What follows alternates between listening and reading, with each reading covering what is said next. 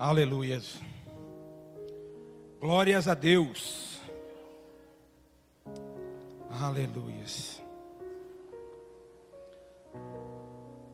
Eita, coisa boa celebrarmos a esse Deus vivo, maravilhoso. Quantos aqui puderam celebrar a nosso Deus? É, só duas, três pessoas aqui, né? Que puderam gritar. O que é a máscara que evita de você soltar um glória a Deus, é isso? Então vamos lá. Primeiro, a paz do Senhor, igreja. Você acha que Deus é digno de louvor e adoração? Sim ou não?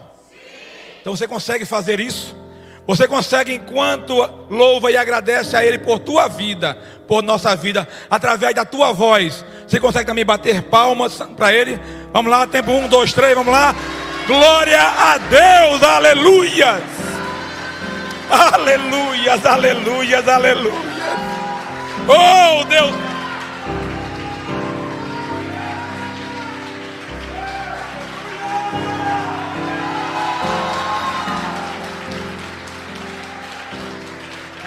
Oh.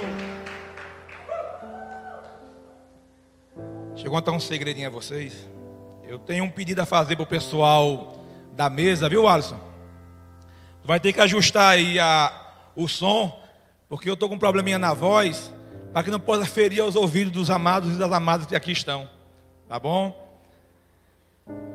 É, há uns uma semana, uns dez dias atrás, fui fazer um exame e a médica me deu um puxão de orelha, porque devido à má alimentação, né, devido à correria do dia a dia, eu tive um probleminha gasto que feriu minhas cordas vocais.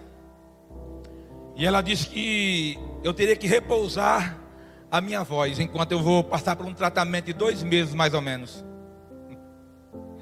Eu olhei para ela e quis rir. Minha esposa sabe, minha família sabe o quanto eu falo alto.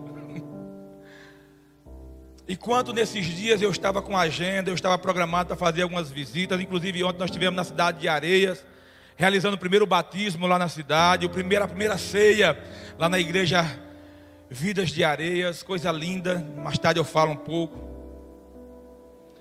E eu dizia, sabe de uma coisa? Enquanto ela falava para mim que eu ia ter que passar por um tratamento, eu ia ter que calar um pouco, eu ter que me aquietar, ter que diminuir o tom da minha voz, eu dizia, sabe de nada, inocente. Satanás, tu não vai vencer essa não, essa daqui já tem vencedor que é Jesus Cristo. Missão dada é missão cumprida. Se não pudesse falar, eu ia aprender Libras. Ia dar um jeito, de me virar nos 30. Mas a palavra de Deus tem que ser pregada. Estamos próximos ao fim. E a palavra tem que ser pregada. Por isso eu vou estar sempre tomando um pouco de água para ajudar a não ferir os seus ouvidos, viu?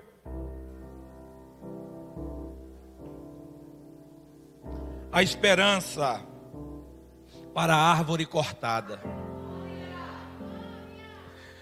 Eita Jesus. Lá em Gênesis, capítulo 3. Satanás pensou que tinha vencido Deus. Satanás chega para Adão e para Eva e começa a falar com Eva e fazer com que Eva, primeiramente, coma do fruto, depois Adão. E aí, eu vendo essa cena como se eu estivesse lá é como se ele estivesse rindo, sorrindo para os céus e dizendo: Eu ganhei essa. Eu ganhei essa. Mas aí no próprio capítulo 3 de Gênesis, Deus vai dizer: haverá dessa mulher um varão no futuro que nascerá, e esse pisará a cabeça da serpente. Esse será aquele que dominará todo o mal. Eita Jesus, há esperança para a árvore cortada. Quero aproveitar também e desejar os parabéns para o Bispo Enéas, não é? Pastor Davi, sabiamente falou das alegrias que nós temos no dia de hoje. A primeira de celebrarmos ao nosso Deus, aquele que nos libertou. A segunda, porque hoje é o aniversário dele. E a terceira também, porque dele, do Bispo Enéas E a terceira, porque hoje é o aniversário da reforma protestante. E eu queria falar um pouquinho sobre isso, sobre esse, esse viés. Eu sou historiador, para quem não me conhece. Foi um, um dos estudos que eu fiz na própria UFPB. Arranjei muita briga. Mas como você dizia hoje de manhã, Bruna, pastora Bruna, nós temos que nos posicionar. Nós temos que dar a cara a tapa. Nós temos que dizer quem somos e jamais temermos por isso. Porque não é o mundo que nos justifica. Aquele que nos justifica é o redentor, o Senhor Jesus. É por isso que nós clamamos, é por isso que nós falamos, é por isso que nós louvamos diariamente. A reforma protestante ela veio porque infelizmente a igreja é humana. A igreja é uma entidade de pessoas, homens e mulheres reunidos. E infelizmente, durante a história do cristianismo, a igreja que até a época, Idade Média, era a majoritária, ela enveredou por alguns caminhos tortuosos. E aí, no dia 31 de outubro de 1517, um monge agostiniano, um homem chamado Martin Lutero, ele vai até as portas da igreja de Wittenberg, com 95 teses, não querendo eliminar a igreja, não, mas querendo que a igreja fosse reformada. Naquele, naquele dia, logo cedo, antes do alvorecer do dia, do raiar do sol, ele sai e vai até a igreja para pregar nas portas da igreja algo não para o povo, porque no início Lutero não pensou nas pessoas, Lutero pensou nos teólogos. Afinal de contas, ele era um teólogo. Ele era o sacerdote responsável pela igreja de Wittenberg, na Alemanha. Mas como teólogo, ele tinha que defender aquilo que ele acreditava. E ele escreveu aquelas teses para os seus alunos e colegas que lá estavam, porque ele escreveu em latim. O alemão, o povo alemão, o povo simples alemão na época, não sabia latim. Eram poucos que tinham esse essa vertente de estudar outras línguas que não a sua língua natal, a sua língua original. Mas ele não sabia a tamanha repercussão deste ato. E quando eu falo isso, eu quero dizer para você que está aqui: aprenda a valorizar os pequenos atos, porque você, que é um emissário, um embaixador, uma embaixatriz do Rei da Glória, por menor que seja o seu ato, ele tem repercussão nas gerações que há de virão.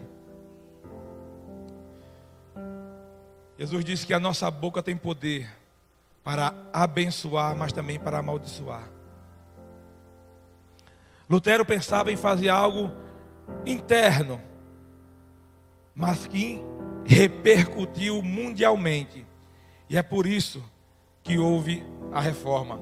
Cem anos antes de Lutero, um também reformador católico chamado John Hus, ele amarrado a um mastro e já prestes a ser queimado na fogueira, cem anos antes, ele profetizava dizendo: Esta ave feia morre agora, mas daqui a cem anos há de virar um lindo cisne enviado por Deus que reformará toda a doutrina que agora vivenciamos. E cem anos depois veio Martin Lutero Lutero, ele escreveu essas teses baseadas nas indulgências.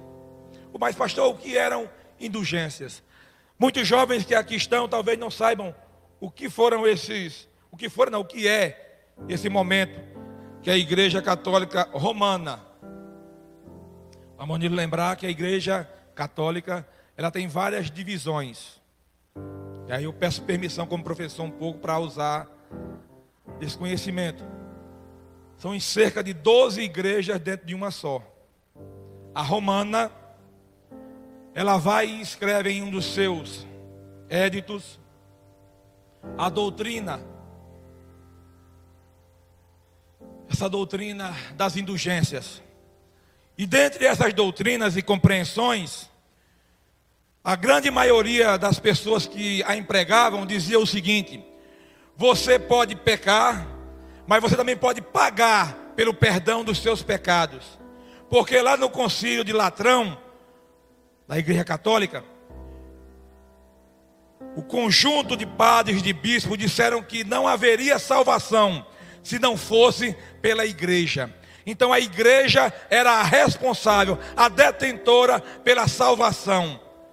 Vejam, hoje você sabe, hoje que você que está aqui, você sabe que a nossa salvação, ela só vem por meio de uma pessoa, não de uma entidade. Mas naquela época, a época de Lutero, a igreja dizia que ela era responsável pela salvação das pessoas. O homem estava se desvirtuando dos caminhos do Senhor. Lutero pregou contra a simonia. E o que é, pastor, a simonia? É a venda de cargos eclesiásticos. O governo entrou na igreja católica e começou a vender a corrupção.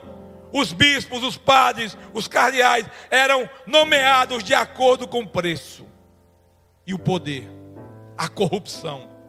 Lutero bateu nessas 95 teses também não só nas indulgências, mas também na simonia. E vocês acham que a vida dele foi fácil? Ah, não foi não. Mas não foi mesmo.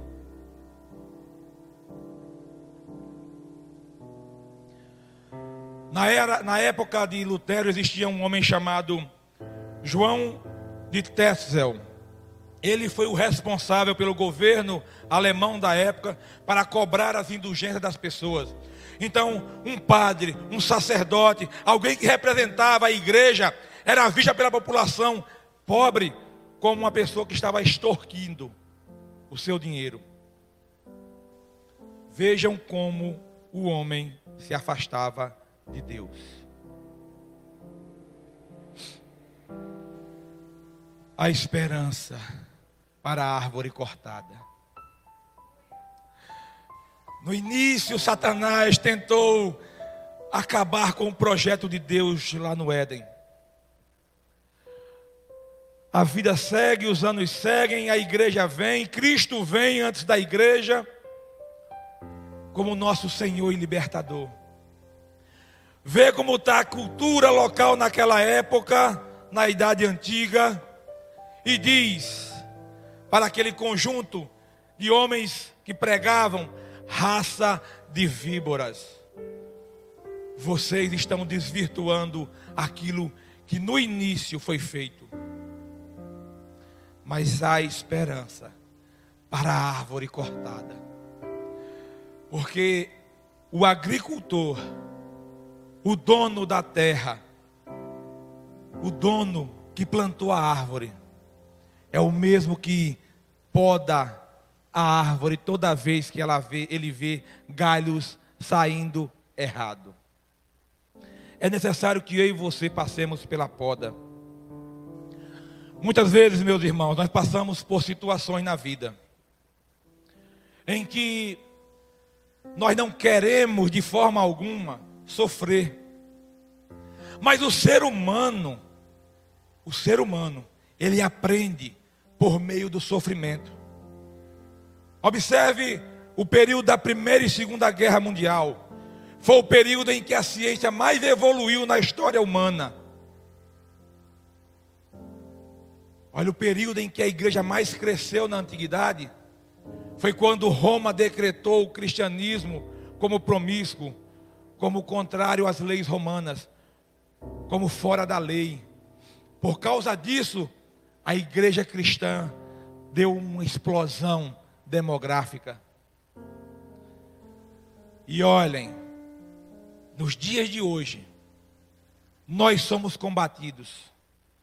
Nos dias de hoje, falar que é cristão em público, nas redes sociais principalmente, é ser taxado de preconceituoso, é ser taxado de radical, é ser taxado de intolerante, porque nós defendemos valores básicos que lá no início, lá no começo, lá na criação, Deus criou como princípios eternos. Você acha que a igreja brasileira vai dar uma explosão demográfica? Eu tenho certeza. Eu tenho certeza. Mas eu olho, pastora Bruna, para a juventude preocupado. Porque eles são influenciáveis. Eles estão vindo de 20 anos de uma doutrinação ideológica. Estão à mercê de muitos apuros. Se não for os pais, se não for os irmãos da igreja, se não for o estudo da palavra, o que será dessa próxima geração? Que valores daqui a 50, 100 anos? Eu acho que nós não chegaremos a isso tudo. Mas se chegarmos, o que, que valores esses jovens e os que virão futuramente estarão pregando, estarão anunciando? Louvado seja Deus, porque uma das coisas primeiras que Lutero fez, assim que partiu, assim que disse não à Igreja Católica, foi traduzir a Bíblia do latim para a linguagem do homem comum. Até então, a Bíblia era traduzida apenas em latim e em alguns idiomas para pessoas muito ricas. Mas com Lutero e o advento da imprensa, Lutero vai e começa a usar a imprensa para divulgar e para ensinar as pessoas na sua língua natal. E com isso nós começamos a ter Bíblias em alemão, depois em inglês, depois em francês, depois em dinamarquês, em sueco, e assim foi, até você chegar hoje no seu celular, jovens, ou Volgram, você que está com essa sua Bíblia aí com você, a posse da palavra, para você poder abrir e lê-la abrir e o Espírito Santo de Deus mostrar as verdades que estão nesta palavra, as verdades necessárias para mim e para você.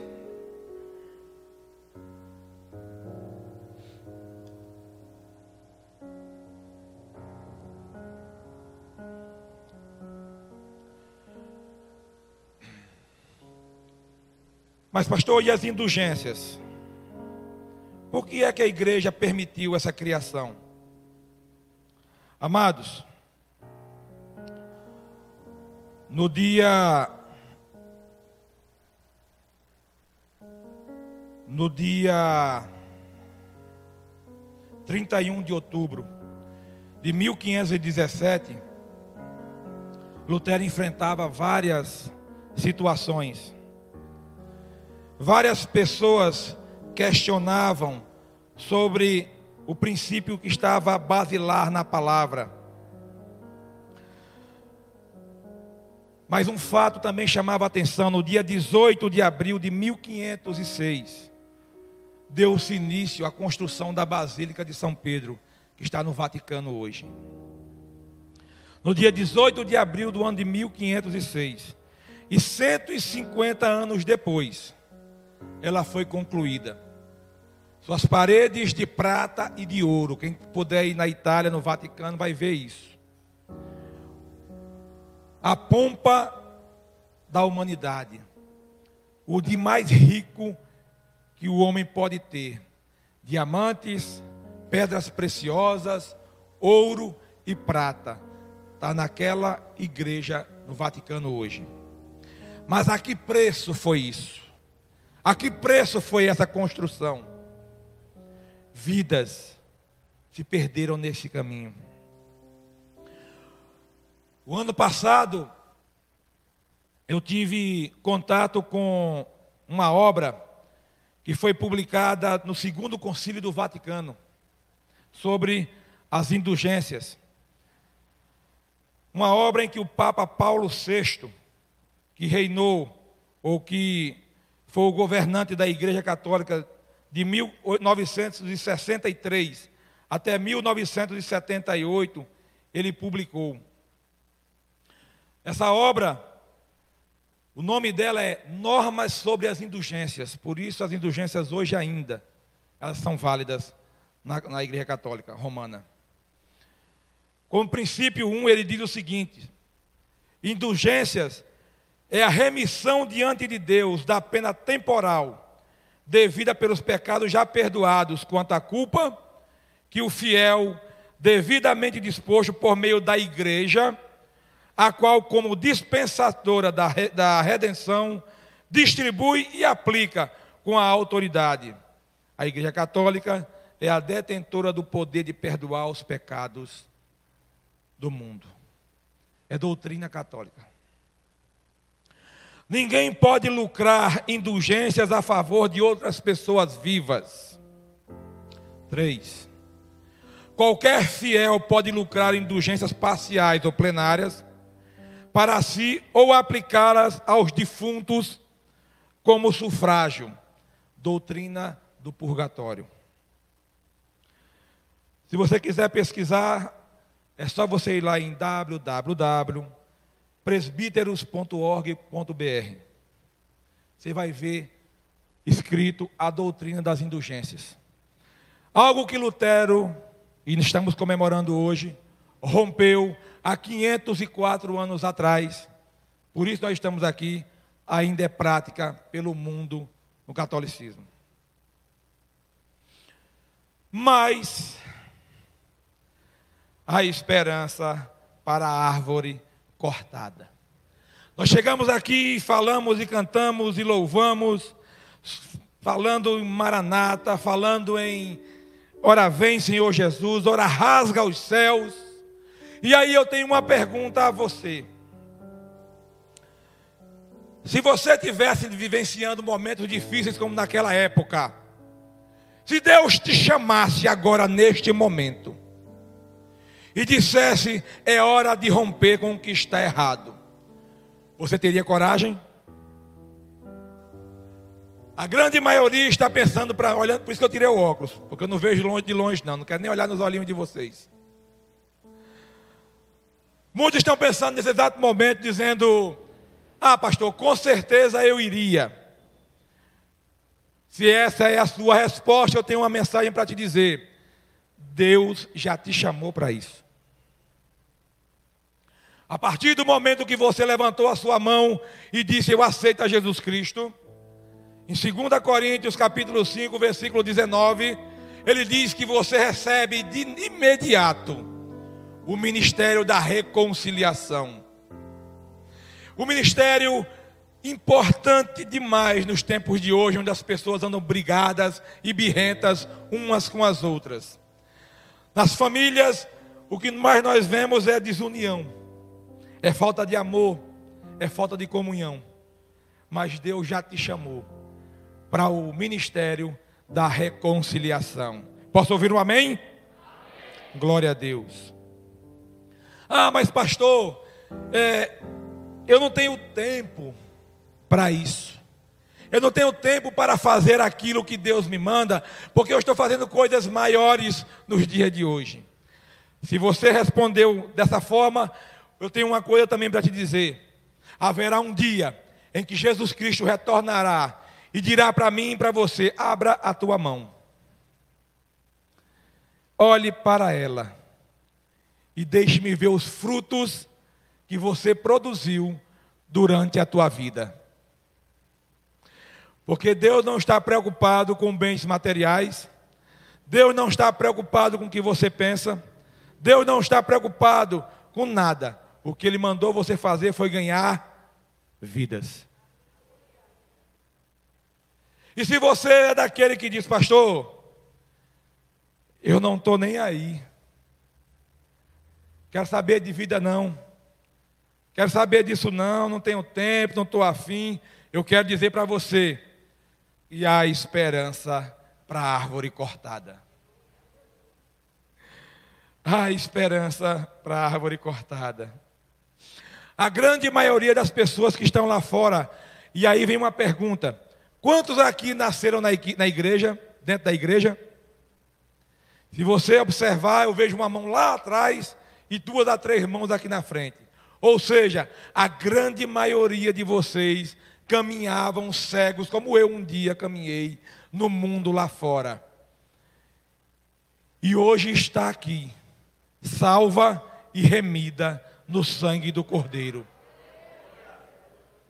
Ah, mas pastor, eu tenho problemas. E quem não tem problemas?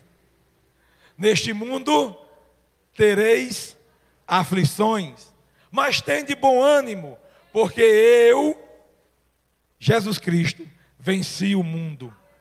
E se nós também somos pequenos cristos, em Jesus nós também já vencemos o mundo.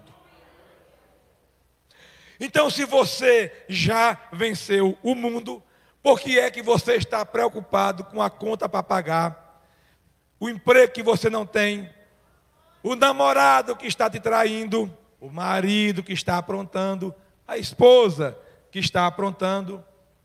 Por que, que você está preocupado com a tua saúde? Por que você está preocupado com o dia de amanhã? Por que você está nervoso? Por que você está pensando em desistir do Evangelho? Por que você não está mais disposto a abrir o seu coração às palavras de Deus? Porque você não está mais disposto a louvar? Porque você não está disposto a se alegrar na presença do Senhor. Na Bíblia, eu lembro de uma pessoa, uma mulher, chamada Mical. Mical, quando ela viu Davi vindo com seu exército, trazendo a arca, dançando, pulando, demonstrando amor, agradecendo a Deus, ela olhou e disse: Como é que o rei está fazendo isso? Como é que o rei está passando por um papel desse, na frente dos seus subordinados? Eu vou lá agora. E ela desceu do palácio e foi até Davi e disse: Rei, o senhor está com uma estola sacerdotal, uma roupa de linho fino, que dá para ver até as partes do corpo. Como é que o senhor está dançando desse jeito? Como é que o senhor está se expondo a esse ridículo? Ele olhou para ela e disse: Mais vale alegrar a Deus do que alegrar ao homem. Eu não estou nem aí, em outras palavras, eu quero saber de Deus. Se você não quer, o problema é seu, Mical. Sabe qual foi o destino de Davi? Caminhou pecou, se arrependeu e hoje está nessa Bíblia que você tem aí, sendo reconhecido como o homem segundo o coração de Deus. Agora procura a história de Mical. Procura os descendentes de Mical. Procura os filhos de Mical. Ah, não tem não, pastor. Eu sei que não tem. Porque por causa dessas palavras e de atitude que ela teve, de repreender ao eleito de Deus, ela não teve mais filho, aliás, ela não teve filho a sua vida toda. Ela morreu seca. Ela morreu triste. Ela morreu só. Ela olhava para as outras esposas de Davi, cheia de filhos, e ficava triste. Mulheres, vocês foram feitas para gerar filhos. A maior alegria de uma mulher é quando tem o seu bebezinho, amanhã, né? Amanhã é dia de sexo, né? Sabe o que é sexo, né? Vai ter revelação? Ah, tá, tá bom, tá bom. É quando você pode conceber, dar a vida a outra vida. Mas a maior tristeza de uma mulher é saber que não pode gerar. Foi o caso de Mical. Por quê? E aí serve de aplicação para a igreja. Quando o Ministério de Louvor está aqui louvando, e disser a vocês, gente, vamos louvar, vamos agradecer, vamos se expressar. Ei, escuta só. Se tu não quer louvar, Ó, beleza. Agora não olha para a pessoa que está pulando, que está abrindo a boca, que está dançando, que está demonstrando a sua gratidão a Deus, porque o louvor é gratidão a Deus. Não abre a tua boca para recriminar aquele dali, não, porque senão você vai arranjar para os pinhaços.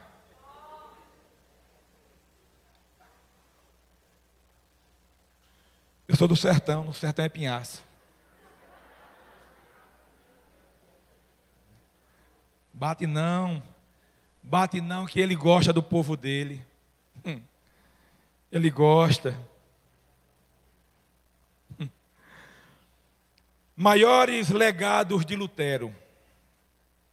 Lutero traduziu a Bíblia para o idioma do povo.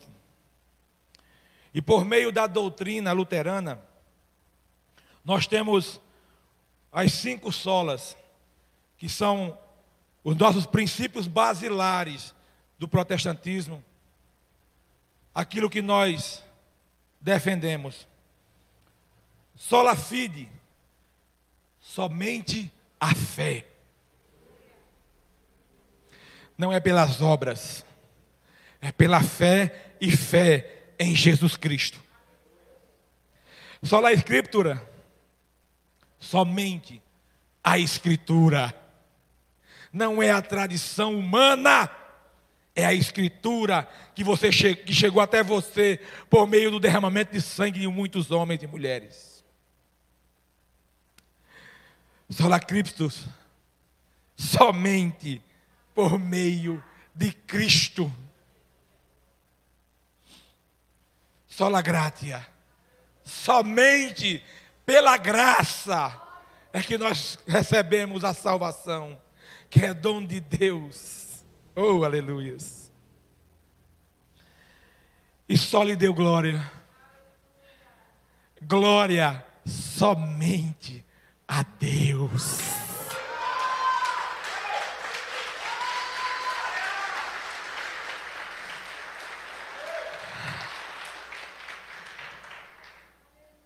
Satanás tentou mudar isso e colocar a glória para o homem. E a partir da reforma que nós estamos comemorando hoje, nós dissemos: Satanás, tu perdeu de novo. A glória é somente de Deus. Só para Ele. Só para Ele. Só dele. Oh, aleluia. Aleluias, aleluias, aleluias. E eu vou dizer uma coisa a você. Passamos por essa pandemia porque para mim nós já passamos. Já passamos. Momentos difíceis. São momentos, eu vou começar a pregar agora, viu? Deu quanto tempo? Até o relógio. Glória a Deus, tem relógio não, então vai ser vigília hoje. Começar a pregar, vou molhar a garganta logo. Saímos da fase Lutero, uma pregação. Em momentos difíceis, meus amados, minhas amadas. Em momentos em que as pessoas estão de cabeça baixa e não tendo mais esperança, é que Deus levanta os seus ungidos, as suas ungidas, e diz: É contigo. E na Bíblia tem uma passagem maravilhosa, tem várias, mas eu quero trazer uma delas, que está escrito na lá em, em, em Reis, 1 Reis capítulo 19, que é quando nós vamos olhar a história de um profeta, o homem que criou a escola de profetas lá em Israel, um homem chamado nada mais, nada menos do que Elias.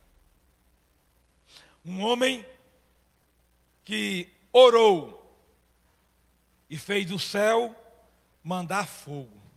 Deus mandou fogo do céu.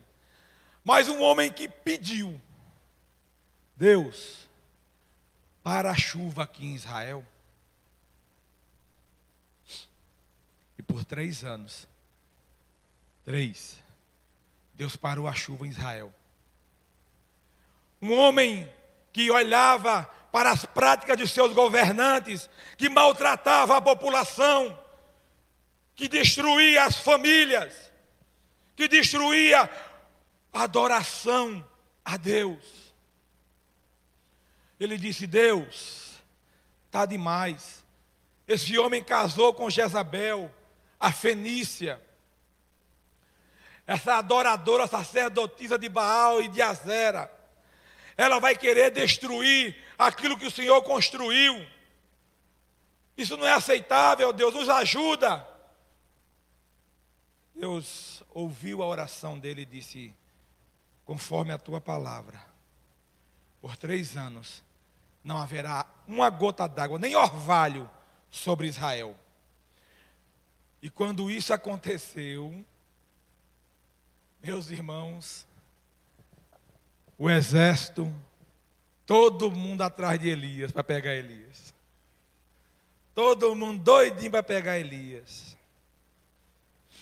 Em momentos importantes da história da humanidade, em que parece que a coisa não vai dar mais para seguir em frente, há um renovo de Deus esperando a sua igreja. Há um renovo de Deus esperando os seus ungidos. Deus protege aquele profeta, dá de comida, dá de água para aquele profeta, mas o coloca para um desafio até maior há uma grande reunião, aonde 800 sacerdotes de Baal e de Azera vão estar desafiando o único profeta que estava naquele monte Carmelo, Elias. E eu quero nos transportar nesse momento para aquele lugar. Eu não sei se você consegue viajar. Quando eu estou lendo a Bíblia, eu faço uma viagem, viu, galera? Galerinha jovem aí eu faço uma viagem, sabe?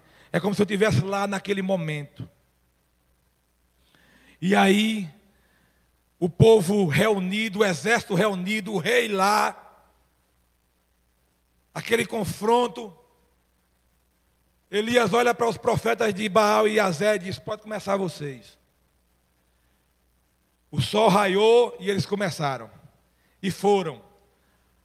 Até o final da primeira vigília fizeram de tudo. E aí Elias olhava e dizia: Rapaz, fala mais alto. Rapaz, fala mais alto que teu Deus está dormindo. Grita mais, esbraveja mais, pula mais, canta mais, toca mais. Ei, pense num cabo ousado. Quem foi que disse que Deus quer covardes do seu lado? Ai, pastor, não diz isso não, porque eu tenho medo de tudo. Tem, porque você ainda não sabe a identidade que você tem. Lá em 2 Coríntios, capítulo 5, versículo 17, diz que você é uma nova criatura. Você, você é uma nova criatura, sim ou não? Faça assim para sua mão. Faça assim. Agora olhe para ela. Olhou para ela? Agora feche seu olho. Feche seus olhos. Deus na autoridade do teu nome, Jesus Cristo. Derrama poder sobre cada mão que está erguida nesse momento, para que onde ela tocar, homens e mulheres possam ser curados. Aonde esta mão tocar, salvação e esperança possa vir. Aonde essa mão tocar, em nome de Jesus. Agora abra o olho aí para mim. O que está lá em 2 Coríntios capítulo 5, versículo 17, nova criatura é, a partir de Jesus Cristo, eu crio um novo ser, que quando ele abrir a boca, o céu vai se mexer e vai ouvir a oração desse homem, dessa mulher. Aonde tiver os enfermos, ele vai tocar. E na autoridade do nome de Jesus Cristo, aquele doente vai ser curado. Se você tem alguém doente na sua casa, hoje, você vai tocar nele. Mas você vai tocar com fé. Ei, somente pela fé. Sem fé é impossível agradar a Deus. Com fé, Toque você nessa sua enfermidade aí agora. está com dor de cabeça, está com dor de coluna, está com dor na garganta, com fé, profetize sobre a tua vida, lance uma palavra de cura sobre a tua vida agora, em nome de Jesus. Quem foi que disse que Deus nos salvou para sermos crentes meia boca? Não, o pacote é completo. Quando você o aceita, o pacote é completo. O Espírito Santo está com você aí. E por causa disso você tem poder. A palavra de Deus não diz? Para pisar serpentes e escorpiões. Para curar. Ei, está na hora de exercitar o teu poder. Lutero exercitou o poder dele por meio da fé que Cristo colocou para ele. Elias exercitou o poder e a sua fé fez com que uma geração fosse salva. Tem algum Elias aqui? Como ser humano, depois daquele confronto lá no Monte Carmelo, aonde ele mandou molhar. Ei, o cabo era ousado. O cabo disse: pode molhar. Vá lá no rio, desça quase dois quilômetros descida lá no rio, enche os baldes, traga e molhe. O pessoal ia lá, enchia os baldes e molhava. Ele disse: está pouco, molhe mais. O povo descia, vinha. Eu acho que os cabas estavam tudo mordido com ele.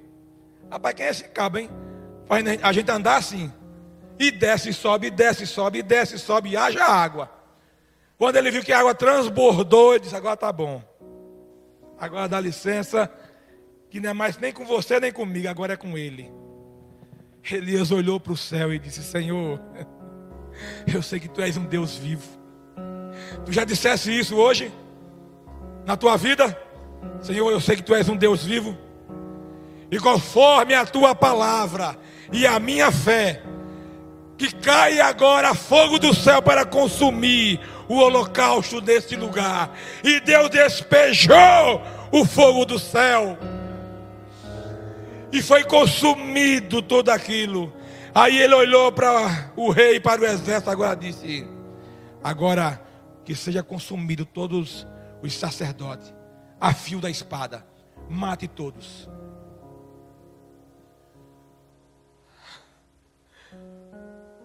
Deus não divide a sua glória com ninguém. Não se meta besta querendo dividir a glória de Deus. Ah, pastor, mas eu tinha um marido que antigamente vivia na cachaça, vivia nos bares. Aí veio para a igreja, se converteu, se converteu. E hoje só quer estar dentro da igreja. Não quer mais saber da família, não quer mais saber dos filhos, está dentro da igreja, igreja, igreja, igreja, igreja, igreja. Está chorando por quê, mulher? Está reclamando por quê, pai e mãe, que vê seu filho aqui na igreja? Ontem eu me alegrei quando eu vi quatro jovens passar de nove da manhã num batismo até duas da tarde conosco em comunhão. E quando terminaram, foram para um evento numa outra igreja. E quando terminou o evento da outra igreja, vieram de lá direto para o culto. Eu digo, é desse jeito. É desse jeito que papai quer a sua igreja. É direto, na adoração, aprendendo. Sabe por quê? Porque vai ser assim lá no céu. Lá no céu vai ser assim diariamente, eternamente, conhecendo e aprendendo quem é o nosso Deus. Ah, meus irmãos. Mas Elias, ele foi. Olha a hora aqui, porque senão já viu, né? Elias, ele foi. Depois daquele ato, daquela naquele momento de milagre, olhou para si, para sua humanidade e disse: Meu Deus, e agora? Eu mandei matar os profetas de Baal e de Azera. Jezabel vai me matar. E Elias temeu por sua vida. Isso mostra a humanidade de um profeta. Todos nós somos seres humanos e todos nós temos medos e problemas. Elias foge, anda 40 dias e 40 noites, vai se entrincheirar numa caverna, com medo de Jezabel. E é preciso que Deus entre naquela caverna, para dizer a ele: Meu filho, o que, é que você está fazendo aqui? Você já não viu o que eu fiz por meio da sua boca, por meio da sua fé, por meio da sua coragem? Você está temendo uma mulher? Elias disse: Senhor, já estou cansado. Está na hora de passar o cajado. Sabe quanto tempo Elias esteve como profeta em Israel? 50 anos. 50 anos. Dioturnamente na presença do Senhor. Ensinando e pregando a palavra do Senhor.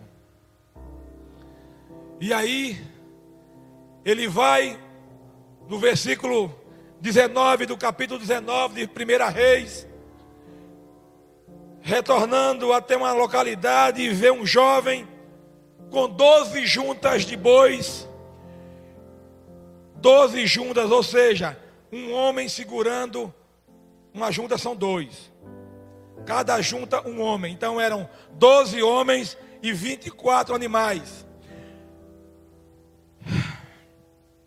Eliseu estava segurando a décima segunda junta de bois. E ele vai passar, Elias vai passar, Elias vai passar. Elias vai passar e vai fazer assim, ó. E Elias sai. Quando Elias fez isso,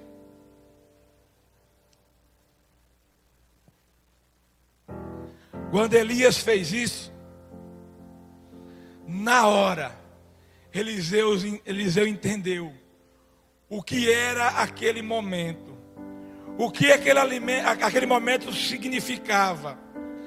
E Eliseu correu para onde estava o profeta. Sabe por quê, meu irmão, minha irmã? É porque oportunidades aparecem diariamente na nossa vida mas nós temos que estar espertos para saber de quem vem aquela oportunidade. E se ela vem de Deus, você, ó, corre para pegar. Tem muitas bênçãos de Deus que estão sendo desperdiçadas pelo povo dele. Porque não está correndo para pegar. Está naquela, ai, será que é de Deus? Eu vou orar para que Deus mande orvalho para molhar a lã. Eu vou orar para que Deus tire o orvalho. Eu vou orar para que Deus mande orvalho de novo. Meu irmão, minha irmã, Deus está despejando bênção sobre a tua vida. E você está dormindo aí. É hora de acordar. Sabe por quê? Porque ao cheiro das águas,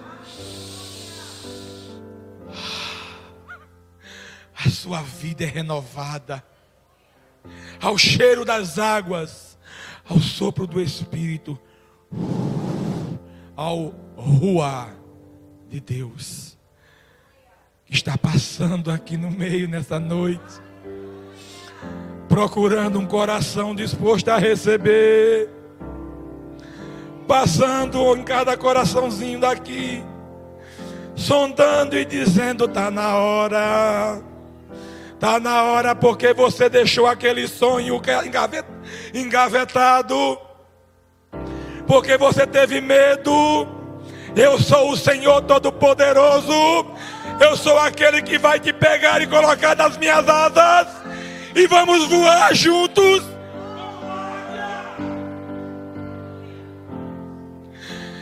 Mas por que você está com medo? ao cheiro das águas passando aqui na tua vida. As águas estão trazendo vida, estão trazendo renovo. Não é hora de você olhar para o mundo. Olhe para o momento que você está vivendo aqui.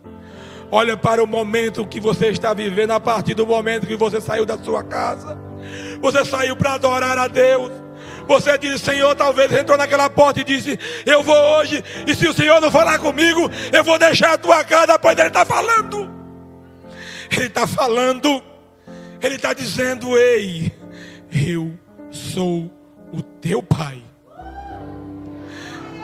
o teu aba, aquele que te pega no colo, aquele que tira o teu fardo, aquele que carregou a cruz no teu lugar. Eu estou aqui disposto a te ouvir. Eu estou aqui disposto a conversar com você. Eu estou aqui de braços abertos esperando o teu abraço. Eliseu olhou para Elias, correu para Elias e disse: Profeta, deixa só eu dar um beijo no meu pai e na minha mãe, princípio de Deus. Primeiro, reconheceu a autoridade, viu o profeta chegando e disse: Esse é de Deus. Se jogou a capa, ele disse: É comigo mesmo, está fechado o negócio correu, disse: profeta, deixa só eu dar um beijo meu pai e minha mãe me despedir, porque o quinto mandamento da lei de Deus, ele diz: honra a teu pai e a tua mãe. Ei, princípio eterno e serão multiplicados os seus dias nesta terra. O bom filho, o filho que honra o pai e a mãe, não deve temer pela vida, porque a promessa de Deus diz que os seus dias serão longos nesta vida. Eliseu correu, falou com os pais, voltou, pegou a sua junta, quebrou a madeira, fez o fogo, pegou os dois bois, sacrificou e fez churrasco. Chamou o povo, chamou o profeta. E comeram juntos e celebraram juntos.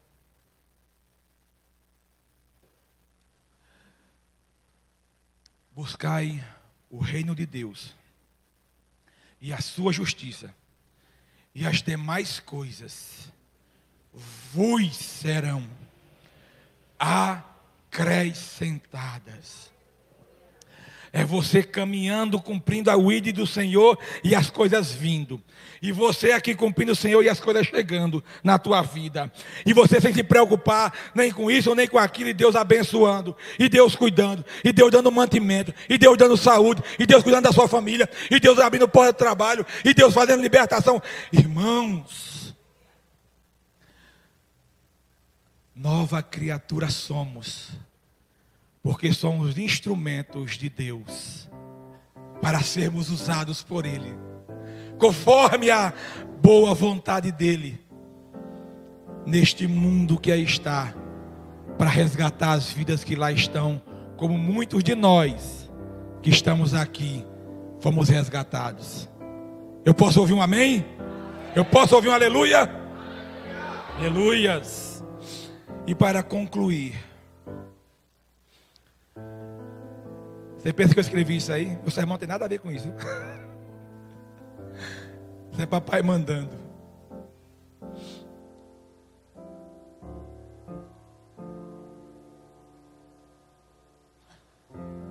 Lá em Tito, capítulo 3. Esse está aqui.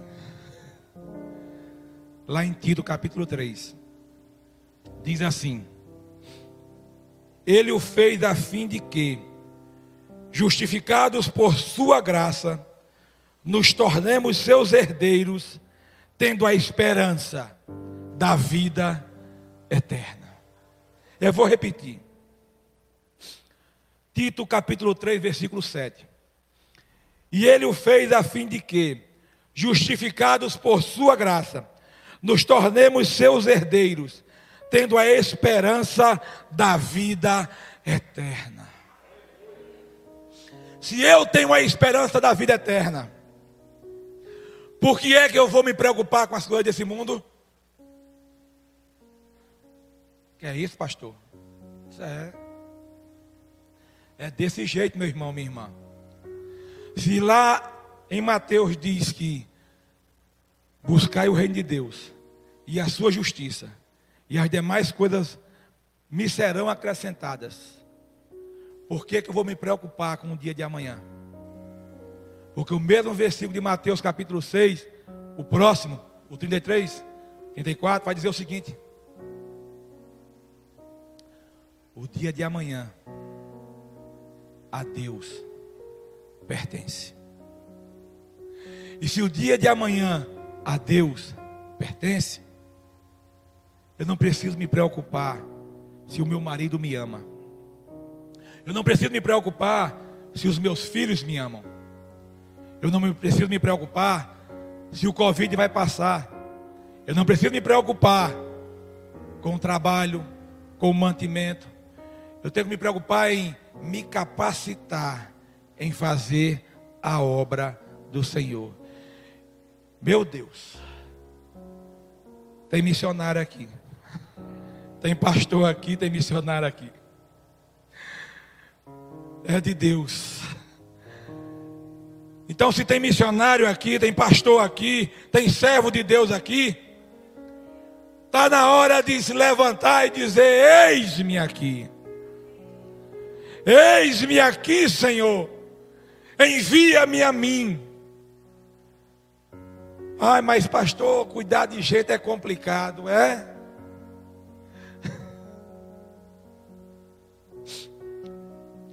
Autor e autoridade. Quem é o autor? É Deus.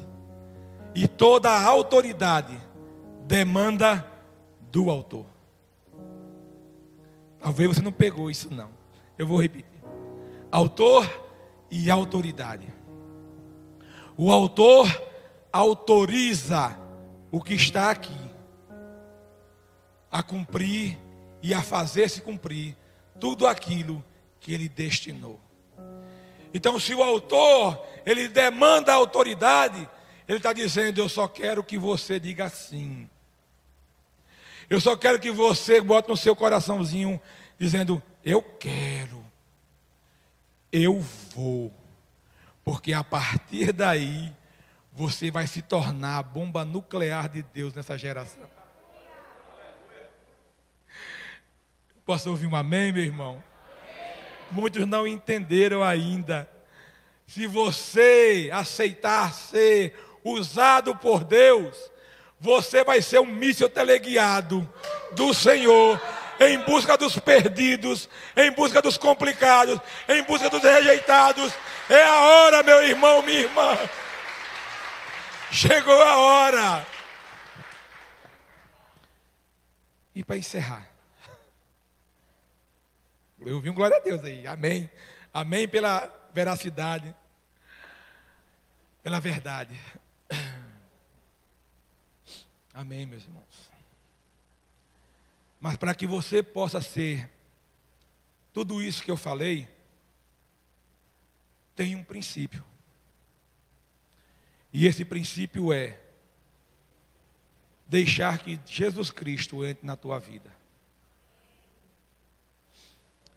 E aí, meu irmão, eu vou te perguntar uma coisa. Isso não estava programado em sermão meu aqui, não, que eu fiz, porque afinal de contas, eu disse à minha esposa de quatro horas da tarde, mulher, Deus quer fazer mistério naquela igreja hoje à noite. Porque me dava uma palavra, depois me dava uma, alguns significados, me mostrava alguns rostinhos, alguns olhares. Mas para quem quer ser usado por Deus, tem que entender uma coisa: não é conforme você quer, conforme Ele quer. Não precisa se preocupar com o que você vem falar aqui em cima. É preciso se nutrir da presença dEle. É preciso estar disposto a fazer aquilo que Ele quer que você faça.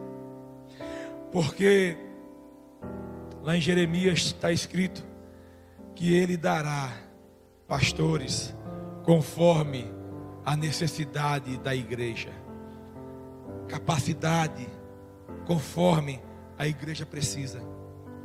Ele é quem cuida de nós. O nosso alimento é dele, é ele que dá. Mas para que ele dê esse alimento é necessário. Eu fazia uma pergunta nesse momento. Existe alguém aqui na igreja hoje que ainda não entendeu e não aceitou Jesus Cristo na sua vida?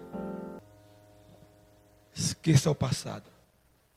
Isaías 43, 18.